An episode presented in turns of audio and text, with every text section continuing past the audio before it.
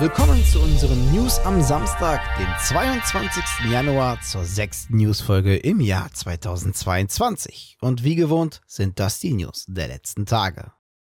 Seit Freitag kommen Abonnenten von Magenta Gaming in den Genuss von gleich zwei neuen Spielen. Neu dabei sind Sphere Flying Cities vom Entwickler Hexagon Sphere Games und High Risers vom Entwickler Solar Powered Games. Sphere Flying Cities ist ein Sci-Fi City Builder, der Strategie, Simulations- und Survival-Elemente in einem außergewöhnlichen und immersiven Science-Fiction-Szenario kombiniert. High Risers ist ein Pixel Art Survival Retro Game. Hier führen wir ein Team von vier Überlebenden durch eine eine urbane Wüste aus verlassenen Wolkenkratzern und Hochhäusern, in der die Straßen mit den mutierten Opfern einer mysteriösen Krankheit überfüllt sind.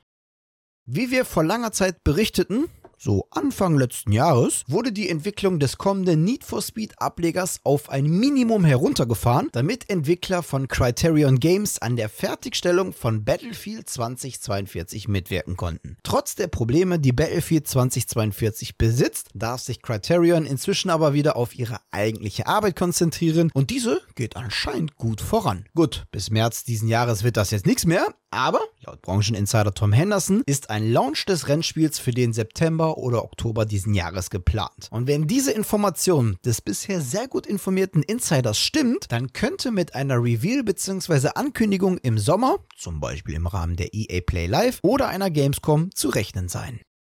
Erst vor wenigen Tagen hat die ESA, die Entertainment Software Association, bekannt gegeben, wie wir schon im Video vom 8. Januar berichteten, dass die E3 2022 erneut als Vorort-Event in Los Angeles nicht stattfinden wird und dass sich die ESA freue über die Möglichkeit eines digitalen Events. Eine klare Zusage gab es noch nicht richtig und womöglich wird daraus auch nichts. Aktuell tauchen nämlich vermehrt Gerüchte auf, dass die E3 dieses Jahr gar nicht stattfinden wird selbst als digitales Event nicht. Journalist und Insider Jeff Grubb spricht in einem kurzen TikTok-Video genau über dieses Thema, wo er von chaotischen Umständen in der Organisation und Planung spricht. Schon vor wenigen Tagen berichteten wir von weiteren Insidern wie Jason Schreier und Mike Futter, die den Absagegrund der E3 skeptisch ansehen. Mittlerweile gehen einige Journalisten davon aus, dass die ESA die Pandemie als ideales Ereignis ansieht, dieses durchaus wichtige Event zu beerdigen. Wenn ihr eine Meinung zu diesem Thema habt, dann lasst diese doch gern unten in den Kommentaren da. Gerne auch in Form einer Teilnahme an unserer Umfrage im Community-Tab auf YouTube. Doch keine Sorge,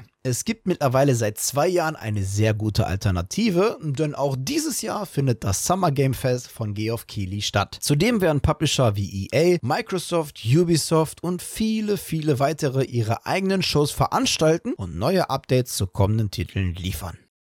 Die größte News dieser Woche und voraussichtlich auch diesen Monats ist die Ankündigung, dass Microsoft den US-Publisher Activision Blizzard King für knapp 70 Milliarden kaufen will. Für PC- und Xbox-Spieler ist dies definitiv eine sehr gute Nachricht gewesen, vor allem da die Spiele wohl ähnlich wie bei Bethesda in den Xbox Game Pass wandern werden. Jedoch gibt es noch weitere Plattformen auf dem Markt und vor allem auf der PlayStation performen die Spiele aus dem Hause Activision Blizzard ja sehr gut. Durch die Übernahme Name könnte es für viele Marken bald bedeuten, bye bye PlayStation. Doch Phil Spencer möchte der PlayStation Community anhand eines Tweets die Angst etwas nehmen. Hier spricht er davon, dass man diese Woche mit Sonys Führungskräften gute Gespräche geführt hat und dass man die Absicht bekräftigt hat, alle bestehenden Deals bzw. Vereinbarungen, die zum aktuellen Zeitpunkt bestehen, einhalten wird. Das betrifft natürlich auch Call of Duty, das soll wohl auch zukünftig auf der PlayStation erscheinen. Jedoch sehen wir diese Aussage durchaus kritisch, da wir nicht wissen, welche genauen Deals zwischen Activision und Sony bisher getroffen wurden. Dennoch können wir daraus lesen, dass der kommende Ableger der Call of Duty-Reihe, der wohl dieses Jahr noch erscheinen soll, noch auf der PlayStation-Konsole erscheinen wird. Wie es danach aussehen wird, tja,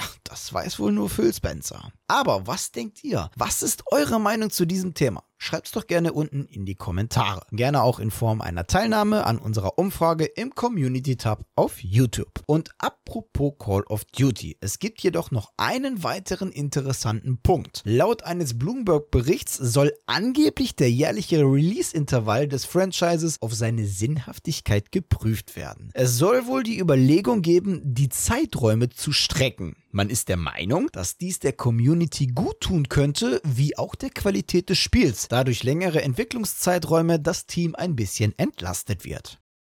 Durch den Activision-Kauf hat sich Microsoft nicht nur die Marke Call of Duty einverleibt, sondern auch andere Marken wie zum Beispiel Guitar Hero. Phil Spencer möchte, wie er in einem Interview mit The Washington Post erwähnt, dieser Marke frisches Leben einhauchen. Aber nicht nur Guitar Hero soll ein Comeback feiern, auch andere Marken sollen unter die Lupe genommen werden. Jedoch erst, sobald der Deal auch endgültig in trockenen Tüchern sei also voraussichtlich erst Ende diesen Jahres bzw. Anfang 2023. Auf welche Marken würdet ihr euch denn freuen? Schreibt's mal gerne in die Kommentare. Zum Schluss hätte ich noch ein Fun Fact für euch. So gut und attraktiv wie der Xbox Game Pass auch ist, es gibt ein Abonnent, das mehr Mitglieder hat. Nein, ich spreche hier nicht von den Abozahlen eines Ninjas oder eines Gronks, auch nicht von den Abos von diesem schönen und attraktiven Channel, wo man so am Rande, fühlt euch natürlich gerne frei, diesen Kanal zu abonnieren. Es geht um die vielen Nutzer des PS Plus Abo-Dienstes. Laut dem Marktforschungsunternehmen Statista besitzen weltweit 47 Millionen Nutzer PS Plus und nur 25 Millionen den Xbox Game Pass. Also knapp ungefähr die Hälfte. Selbst Nintendo hat mit seinem Dienst Nintendo Switch Online 32 Millionen Mitglieder, also auch mehr als der Xbox Game Pass. Aber wie heißt es so schön, traut nur Statistiken, die ihr selber gefälscht habt. Auch wenn PS Plus mehr Abonnenten besitzt, kann man diesen Dienst nicht mit dem Game Pass vergleichen. Es sind zwei unterschiedliche Dienste. Eher ist der Xbox Game Pass mit PS Now zu vergleichen, der 3,2 Millionen Nutzer besitzt, wie auch auch PS Plus mit dem Xbox Gold Live Abo-Dienst. Also statt da, bitte vergleicht nicht Äpfel mit Birnen, sondern lieber Äpfel mit Äpfeln. Das waren sie, die News der vergangenen Tage. An dieser Stelle verabschiede ich mich wieder von euch. Danke fürs Zusehen. Wenn euch die Folge gefallen hat, dann würden wir uns natürlich sehr freuen, wenn ihr eine positive Bewertung da lasst und natürlich auch gerne eure Meinung in die Kommentare. Und damit ihr keines unserer Newsfolgen verpasst, lasst doch einfach ein Abo da bzw. einen Follow. Und auf YouTube natürlich nicht zu vergessen, auch das Glöckchen aktivieren. Die nächste Newsfolge gibt es natürlich wieder am kommenden Mittwoch. Bis dahin bleibt gesund und guten Loot euch. Ciao.